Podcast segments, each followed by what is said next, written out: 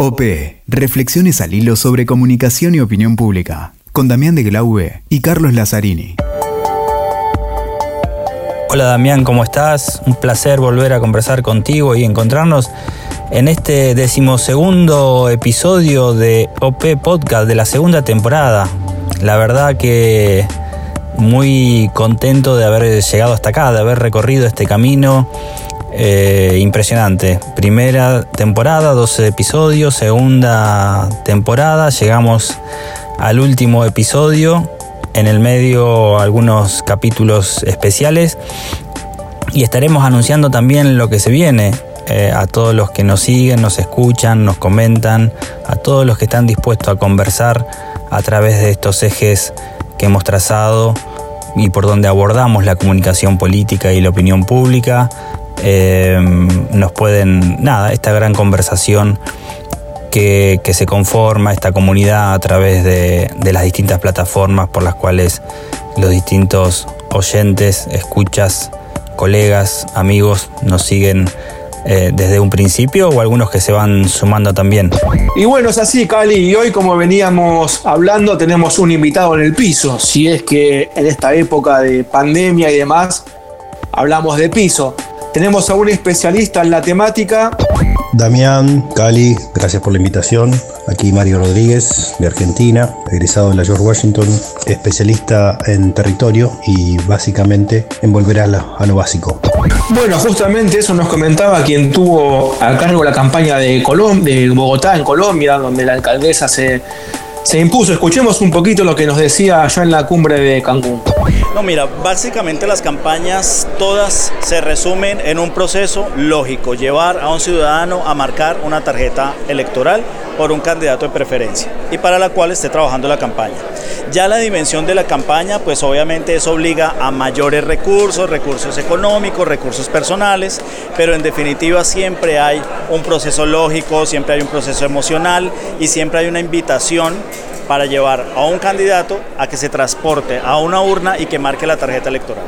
Humildad, ante todo porque una campaña que iba con el 47%, que arrancó con el 47% y se creía indestronable, indestructible e inderrotable, faltando cuatro semanas, eh, estábamos prácticamente pisando la derrota. Humildad para entender qué era lo que debíamos corregir, humildad para entender que teníamos que modular ciertos aspectos de la campaña, de la candidata, de su equipo, pero sobre todo, y ahí va la segunda, valentía para tomar las decisiones más difíciles en el momento correcto y acertado.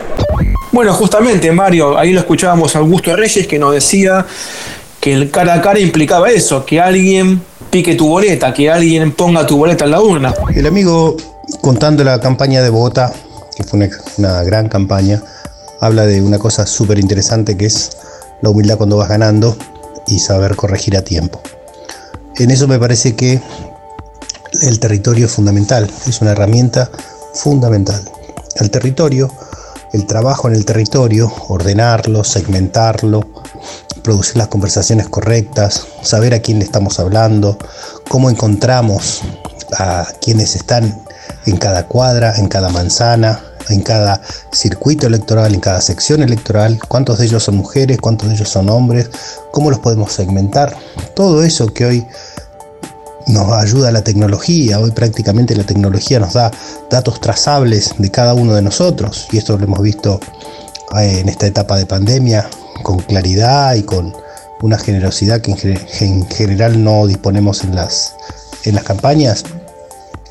Todo eso ayuda a que en campaña ordenes y optimices el único recurso que no se renueva, que es el tiempo. En las campañas hay momentos en que tienes más dinero, menos dinero, más militantes, menos militantes, más publicidad, menos publicidad, más consultores, menos consultores.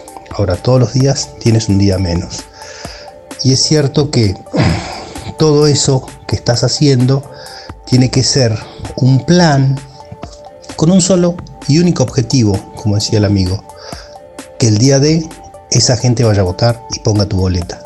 Es decir, el territorio y las personas en el territorio tienen que ser sensibilizadas, eh, informadas, visitadas, eh, apapachadas, pero todo eso tiene que ser un call to action. digamos. Si eso no termina con el día domingo tal o el día martes tal, o en este caso que estamos viendo las elecciones americanas, si eso no termina en que el martes 3 de noviembre, entre las 8 de la mañana y las 20 horas, tú tienes que ir a tal lado a emitir tu voto y poner mi boleta, es perder el tiempo. El, el, debate entre los territorios me parece que es sumamente interesante hoy, porque ya tenemos mucha evidencia empírica acumulada, ya hay sólidos trabajos académicos acerca de cómo funcionan las redes, a qué públicos, eh, a qué públicos llegan, quiénes participan de las mismas y de qué manera participan. El primer, el primer mito derribado es el de la conversación. Allá lejos y hace tiempo se suponía que las redes venían a contribuir a un intercambio más genuino entre personas. Y lo que hoy sabemos es que las redes lo único que hacen es eh, unir, fortalecer y casi blindar redes de afinidades. La famosa polarización electoral o ideológica ha logrado en las redes un fenomenal aliado para que cada uno cada vez más eh, conversemos con personas que piensan lo mismo que nosotros y no con los, con los que piensan distinto. A esos que piensan distinto en general los, este, insultamos, eh, los bloqueamos, bueno, eh, va por ahí. El territorio real me parece a mí que funciona de la misma manera. Hoy lo que sí podemos hacer es que ambos territorios son representativos, cosa que hace 10 años, 12 años no podíamos este, sostenerlo con evidencia empírica. Entonces, ambos territorios necesitan ser trabajados. En mi opinión, con estrategias sumamente similares. Tenemos que identificar, tenemos que segmentar, tenemos que visitar, tenemos que saber quién está detrás de cada nickname lo más que se pueda, como así tenemos que saber quién está detrás de cada puerta o de cada abrazo o de cada mano que se da o de cada beso que da el candidato. Porque no olvidemos que aún hoy, que aún hoy las elecciones son acerca de construir confianza. En quién cada elector va a confiar en que su futuro va a ser mejor en los niveles que cada candidato se postula. Y mientras eso sea así y, toda la evidencia empírica solo este, agrega más datos a esta idea de confianza, mientras nosotros necesitemos construir confianza, la cercanía en el territorio me parece que es eh, un insumo cada vez más trascendente e importante e insustituible. Y en esa línea, bueno, escuchemos ahora a Carlos Pacheco, también hablamos en la cumbre de Cancún y nos decía esto. O sea, nos han, nos han metido un tema de las redes sociales y que todo viene por ahí. Por eso mencioné el tema de los mil pájaros en el aire o uno en la mano. ¿Qué prefieres? El uno en la mano. Entonces, si podemos multiplicar ese uno en la mano por muchos en la mano, eso es lo que esto trata. O sea, cómo sintetizamos, cómo planeamos desde un inicio para llegar a toda la sociedad como si fuera un virus que llegue por todos lados. Pero además hay muchas formas, o sea, con los vecinos por un lado y luego con las organizaciones por otro lado, con un aliado dentro de las organizaciones y luego con las redes sociales por otro lado, pero sobre todo identificando quiénes son y bajándolos a tierra. Todo queda en tierra. Y también dijiste algo que es sumamente interesante, las ONG, los clubes, los lugares de encuentro. ¿Eso también vale como estrategia de campaña? Todo, claro, el contacto personal con la gente. Existe, hablé de las monedas de oro. No perder el... Repetí ese ejemplo porque fue genial. no perder esa moneda de oro, no dejarla tirada en la calle. El político que pierde el cara a cara y se aísla, comete el riesgo de extrapolarse la realidad, pone en riesgo su capital político. Por más encuestas, por más estudios, por más eh, Twitter que tenga. Damián, el, político que deja de conversar, el político que deja de ir a, las organizaciones, el político que deja de tocar puertas, me parece que puede tener su, destino, como, como todos, digamos. Hay, tantas maneras de, de, hacer estas cosas como políticos este, en el campo electoral. Pero es cierto que la transparencia que tiene la sociedad hoy eh, hace como obligatorio que los, que los dirigentes y los candidatos se ofrezcan a la ciudadanía. Y se ofrezcan en, en, todos los formatos posibles y todas las vías posibles y de todas las maneras posibles el mayor tiempo posible en campañas escasas en ese, en ese insumo. Todas las campañas, la tendencia mundial es hacerlas cada vez más cortas. Entonces es como una obligación del político ser mediático. Tiene que ser mediático, o sea, a mí cuando leo o escucho periodistas o colegas o, no sé, opinadores que cuestionan esto de los políticos. Digo, pero escúchenme, los políticos, su obligación número uno es ser mediáticos en todas las plataformas y en todas las cantidades posibles para que la ciudadanía logre conocerlos. Vamos con otra intervención, un profesional, un Xavi Aguirre, también lo vimos en, en México, y nos comentaba lo siguiente. No solo, no solo ha regresado la campaña territorial, sino que ha regresado con más fuerza. Siento que... Una sentencia total esa que decís, ¿eh? Absoluto. Porque yo decía en la conferencia hace un momento, siempre se han tratado como compartimentos estancos y incluso muchas veces lo han sido tratado como platito negro en las campañas territoriales, ¿no? que se dedica mucho dinero, que la gente no está, que se roban el dinero, que no existe. Pero en realidad hoy las redes sociales han venido a cambiar el sistema de comunicación. Y las redes sociales es un, es un instrumento que necesita de la propia gente para realmente poder amplificar ese mensaje y la propia gente la tiene en la campaña territorial. Yo lo decía antes, ¿no? Un compañero amigo al que estimo mucho, Antonio Sola, ayer hizo una, una conferencia tantito irreverente que no dejó eh, a nadie, este, no dejó a nadie indiferente, pero eso lo hizo generó conversación, generó opinión pública en Quintana Roo, en muchos chats hubo mucha, mucha, mucha conversación al respecto. Pero eso lo hizo él, provocando, pero los que realmente hicieron que las cosas sucedieran, que intervinieron en la conversación y en la opinión pública fue la propia gente que lo compartió. Y la propia gente es la que hoy tiene fuerza por sí misma. Y de hecho, yo lo decía antes también, antes la única forma de incidir en la opinión pública era con dinero o poder, porque eran los únicos que podían pagar los medios de comunicación tradicionales. Hoy cualquier persona puede hacer viral un, contenido. Y si juntamos a muchas personas, podemos hacer viral un contenido durante mucho tiempo. Eso es lo que hace que la opinión pública pueda llegar a cambiar. Y eso además es lo que verifica los contenidos que hoy las redes sociales están puestas en duda porque los contenidos a veces son fake news, hay mucha. Pero cuando tú empiezas a recibir información de gente conocida tuya compartiendo una noticia o hablando bien de una persona, empiezas a verificar todas esas noticias. La conversación hoy pasa por la comunidad. Evidentemente los, los medios tradicionales siguen teniendo su efecto. Yo no digo que no lo tengan. Lo que sí es cierto es que cada vez tienen menos. Eh, hay un tema y un, y un, concepto que me parece que es clave para la época, sobre todo para los dirigentes, que insisto, tienen la obligación de ser mediáticos, es que hoy el, el ecosistema nuevo que, que compone todas las posibilidades de contactarte con los votantes se ha ampliado casi hasta el infinito. Hoy podemos decir, sin temor a equivocarnos, que cada ciudadano construye su propia agenda mediática y segmenta su propio consumo de medios.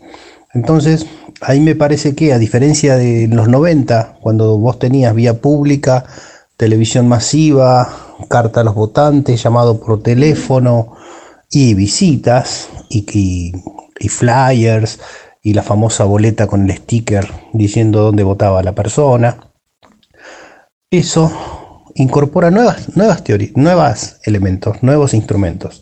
Es decir, hoy hay que hacer todo eso, sí. Medios tradicionales, sí. Carta a los votantes, sí. Llamado por teléfono, sí. Y además hay que hacer Twitter, hay que hacer redes, hay que hacer toda esa segmentación nueva. ¿Por qué? Porque cada uno tiene que hacer casi una campaña a medida de cada votante. Esa, esa es la época en la que vivimos, en la que el concepto básico es el de eh, agregación.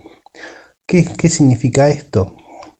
Hay que sumar todos, todos, todas las plataformas posibles, todas las plataformas en las cuales tengamos un votante posible y hacerlo converger en la estrategia. Esto es agregación y convergencia.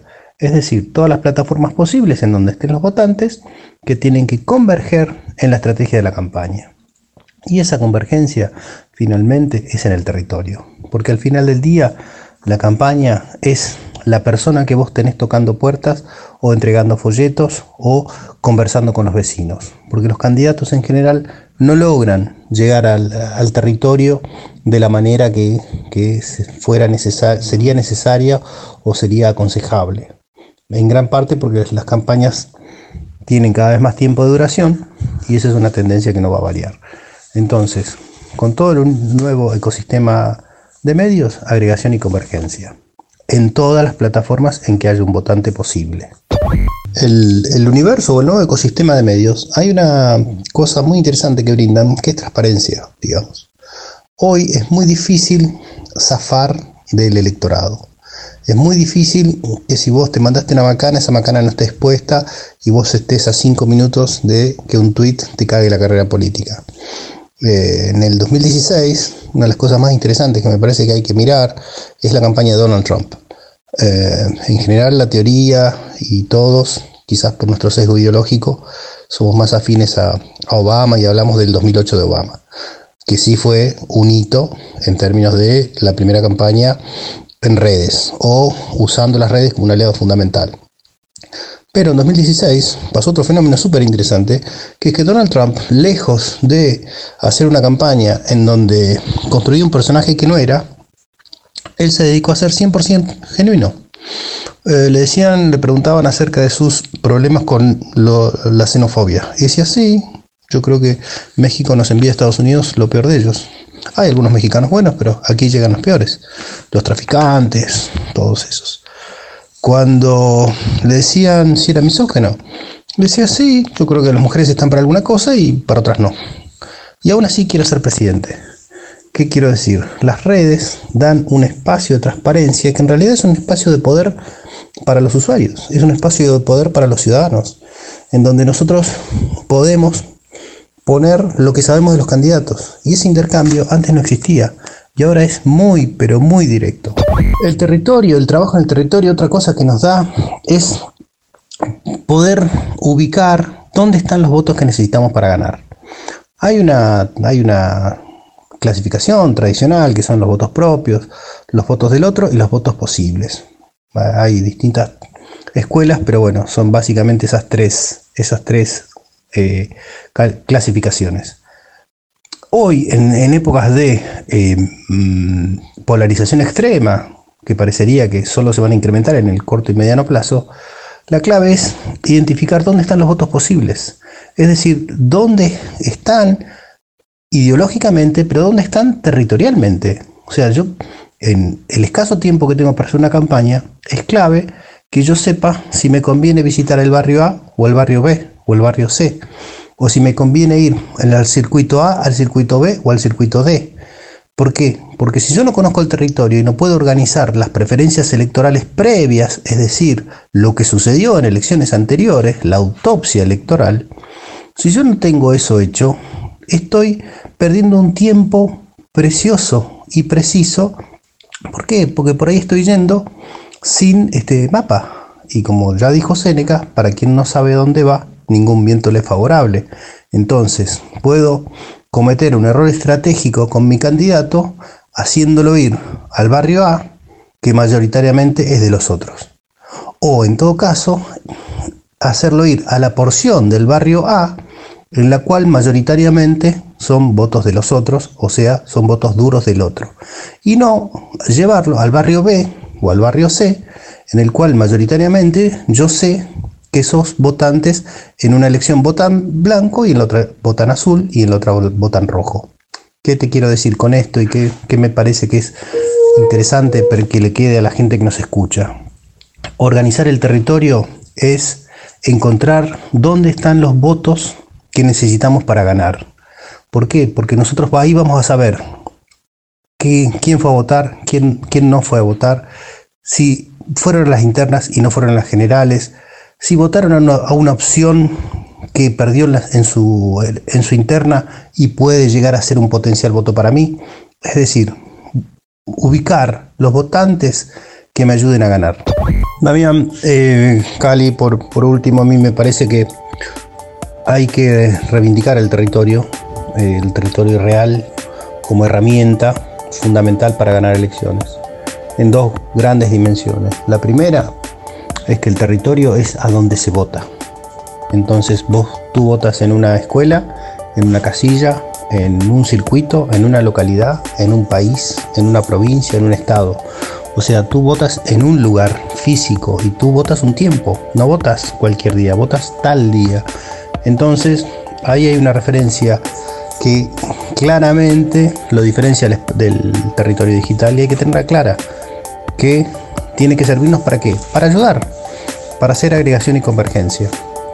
Y una segunda cosa que es que todavía las elecciones van por la construcción de confianza. Es a quien yo le voy a creer que me va a llevar un futuro mejor. No nos olvidemos, mejor dicho, tengamos presente que los votantes cada vez en cada elección lo que hacemos es entregarle a una persona que conocemos poco nuestra incertidumbre, que es nuestro futuro. ¿Y cómo se la entregamos? Está construida por cuestiones racionales, pero básicamente emocionales. Nosotros le creímos más a Mauricio Macri que nos iba a sacar del kirchnerismo que a Daniel Scioli. Y ahora le creímos otra vez al kirchnerismo que iba a solucionar el desastre económico que dejó hecho el macrismo. Es decir, en las elecciones las plataformas nos llevan todas al mismo lugar. El tema es en quién confiamos en ese viaje. Y para eso el cara a cara es fundamental. Todavía el cara a cara no reemplaza nada, no es posible ser reemplazado por algoritmos. Puede ser ayudado, puede ser acompañado, pero no, ha sido reemplazado. La única campaña que vimos en pandemia, la de República Dominicana, le dio el triunfo a Luis Binader. Entre otras cosas, la base de la campaña fue visitar casas. Entonces, si cualquiera que nos esté escuchando está pensando ser candidato, prepárese para ser audaz, prepárese para, con los cuidados que imponga la situación, visite casas, porque los votantes vamos a agradecer que esa persona demuestre interés en nosotros. O sea, la, construcción de confianza es acerca del interés. Entonces demostraba interés genuino en que quieras que yo te acompañe. Me parece que esa es como la gran lección del territorio. Muchísimas gracias. Bueno, Mario, te agradecemos esta conversación hablando del cara a cara del territorio. Les decimos a todos aquellos que nos escuchan en nuestro territorio digital de los podcasts que está abierto este, este espacio, a que se sumen los oyentes, a que se sumen aquellos que deseen un poquito en estas nuevas maneras de OP participar en estas mesas. Y bueno, contame, Cali, qué te pareció, contame tu visión. Y bueno, y acordate, nos seguís en redes sociales, en WeTalker, en Spotify, en TN, en iTunes, en Conversatorio, donde más te guste, directo a tu oído. Y bueno, Cali, contame qué te pareció esta cuestión, ¿no? De un tema tan, tan, tan caro al día a día de la política como es el cara a cara. Súper interesante y qué manera, Damián, de terminar esta segunda temporada, ¿no? Casi como volviendo a lo esencial, volviendo, uno podría decir, a donde todo empezó, ahí en el territorio, en la conversación con la gente, con el ciudadano, eh, viendo qué cosas les interesan, cómo se movilizan, cómo reaccionan.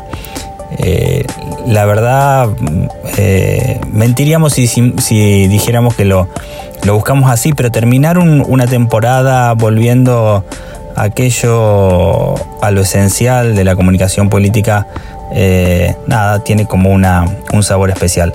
Así que Damián, solamente nos queda despedirnos y anunciar que muy pronto estaremos con los episodios especiales absolutamente dedicados a esta elección tan importante como es la elección en Estados Unidos. Damián, vamos a estar con eso seguramente muy pronto en estos capítulos especiales de OP. OP, reflexiones al hilo sobre comunicación y opinión pública, con Damián de Glaube y Carlos Lazzarini.